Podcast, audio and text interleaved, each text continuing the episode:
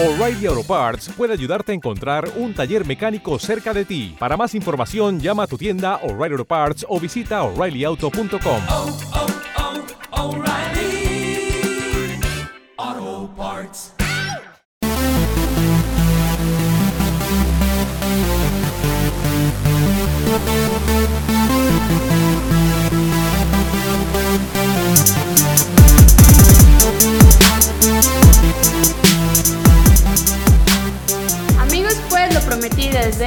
y me encuentro con invitado de lujo. Ya vieron aquí, vine uniformada el día de hoy. Me encuentro con el señor Franco Escamilla. Bienvenido. Muchísimas gracias, ¿cómo estás? Está chida la playera, es pirata. Este, digamos que es una nueva.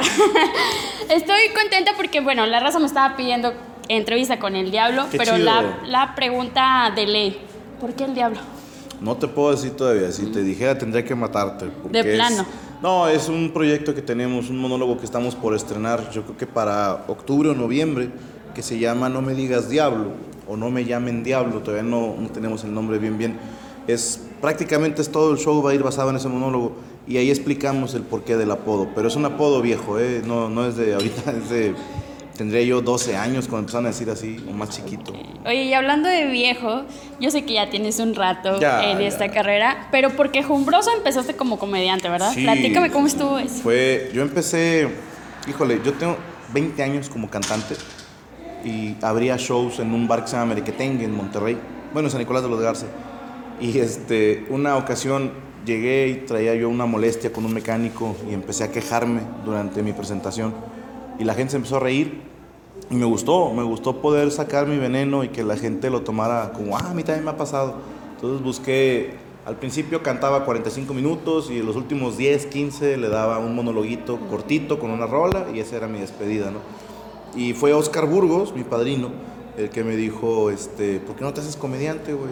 Métele unos cuantos chistes y yo, no puedo, güey, pues, pues quéjate de más pendejadas, ¿no? Y así nació el, el- el proyecto, ¿no? Hace ya nueve años de eso. Nueve años. Y tú normalmente mencionas en algunos de tus videos que te hiciste famosillo desde hace Sí. como seis meses. Platícame cómo es tu experiencia ahora de que, boom, Franco Es- Escamilla se va a conocer Es muy padre, es muy bonito. Es lo que sueñas toda tu vida cuando, cuando tienes ese ideal de, de dedicarte a este negocio tan lindo.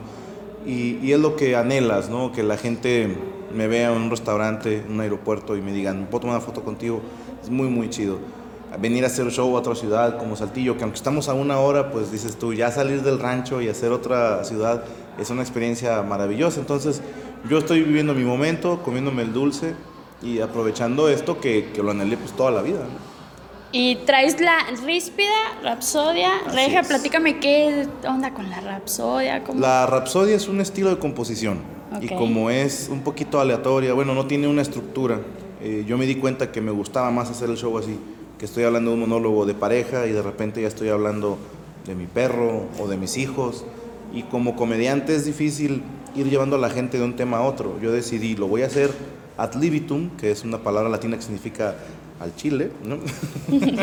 y, este, y, y lo hice de esa manera, ¿no? En formato de rapsodia, se llama regia porque nació en Monterrey, y ríspida porque es el humor que yo manejo. ¿no? ¿Y ya cuántos años llevas en Monterrey? Eh, uf, 18 años ya viviendo en Monterrey, 18, años. Y por ejemplo, ahorita que andas de gira por todos lados, alguna ciudad que digas, esta ha sido de mis favoritas, regreso. Híjole, es, es, este, complicado decir una porque es ofender a las demás. Te puedo decir que donde me empezó a caer el 20 fue en León, Guanajuato, porque antes íbamos a eventos para 300 personas, 400 personas, y en León fueron dos funciones de mil personas.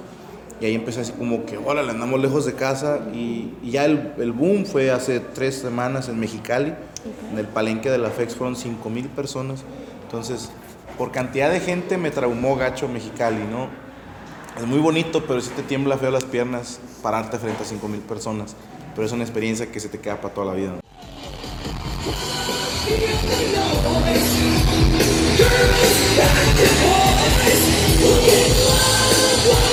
Bueno, bueno, bueno, bueno, bueno, bueno, bueno.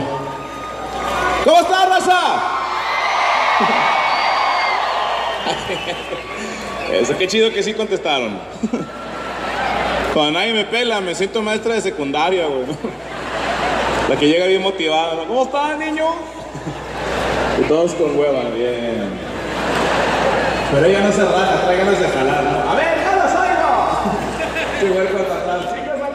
Hace unos eh, días estuvimos con Oscar Burgos, que dices que es uno de tus maestros. Sí, es mi padrino. ¿Tú cómo ves el hecho de que ya la raza está volteando a ver más a la comedia regia? Ya no ubican tanto a un comediante como la capital, sino que ahora ya voltean a ver más a los regios, a, las, a los nuevos comediantes. Pues es, es un motivo de orgullo, porque que yo recuerde todavía en los 90s, 2000, eran los comediantes del DF los que dominaban toda la República.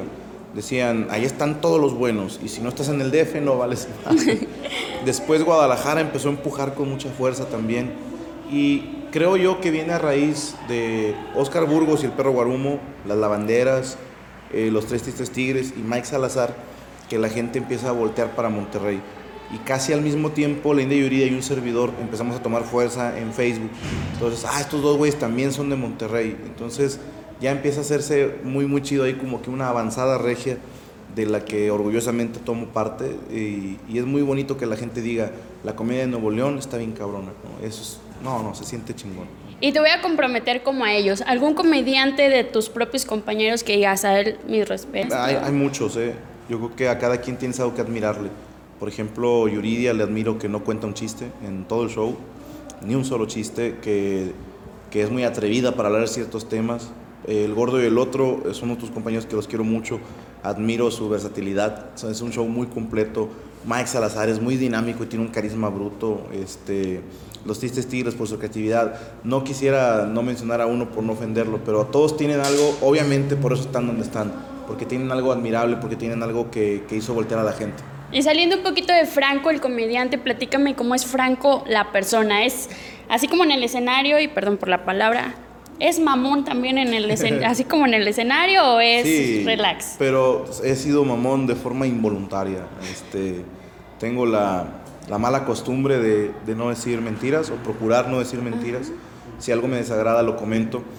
Y esto, muchos de mis amigos o conocidos, todo el mundo dice, a mí háblame como es, ¿no?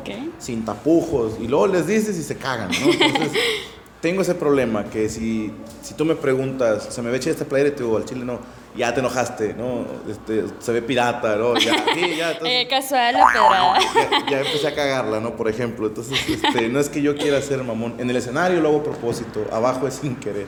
¿no? Ok, te sale natural entonces. Y platícame ya por último un poquito de tu proyecto de Permítame ser franco. Por ahí te eh, también queríamos eh, que estuvieran aquí Sergio, Cristian. Sí. No, pues aquí está Cristian, Ay, que pase que pues que de una vez que entre Cristian.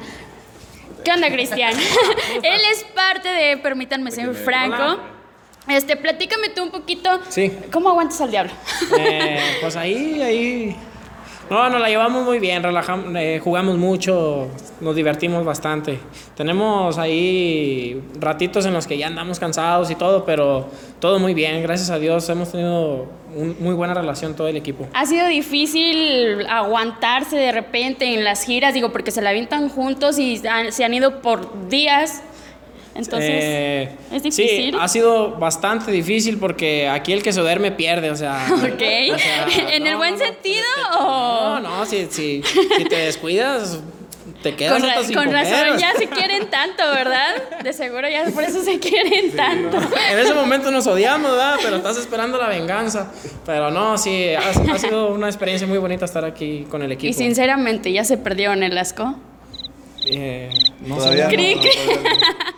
Ya Bueno, están en De proceso. repente, de repente. Están en proceso. Es que hay veces que sí son muchos días fuera de casa. El cuerpo lo pide. Y 12 días fuera de casa y empiezas así como que, oye, y, No, no, Si lo, no. si lo ven, ya se empiezan a ver con ojitos de amor. Sí, sí, sí. Sobre todo Sergio, que acostumbra a pasar en calzones por todos, los- Ok. por todos los hoteles. Él tiene un re- yo tenemos dos récords. Ajá. En todos los hoteles que hemos estado he fumado. Y eso que en todos está prohibido. Y él tiene un récord de que en todos los hoteles ha paseado en calzones por los pasillos del hotel. Ya les mandaremos luego un video. Ok, ya vamos a estar al pendiente entonces de los calzones de Sergio. Pero No, no quieres, no quieres. No quisieras verlo. Yo quiero que me platiquen del programa. U- Este, pues YouTube es una plataforma impresionante ahorita para darse a conocer. Entonces, ustedes, pues, ¿qué provecho le han sacado con, permítanme ser franco, a dónde han llegado con ese programa? Bueno, para empezar fue un, un antojo que me cumplí. Ok. Eh, platicando con Sergio decíamos, nadie nos quiere dar programa, entonces vamos a grabarlo en nuestra casa y a subirlo. Y, este, y el que lo quiera ver adelante, ¿no? Ya sin el compromiso de tener que cumplir con un rating. O sea, si nadie nos ve, o sea, si nos ven 100 güeyes, estamos bien, ¿no? Gracias a Dios el canal ya lleva sesenta y tantos mil seguidores, o sea, vamos bien.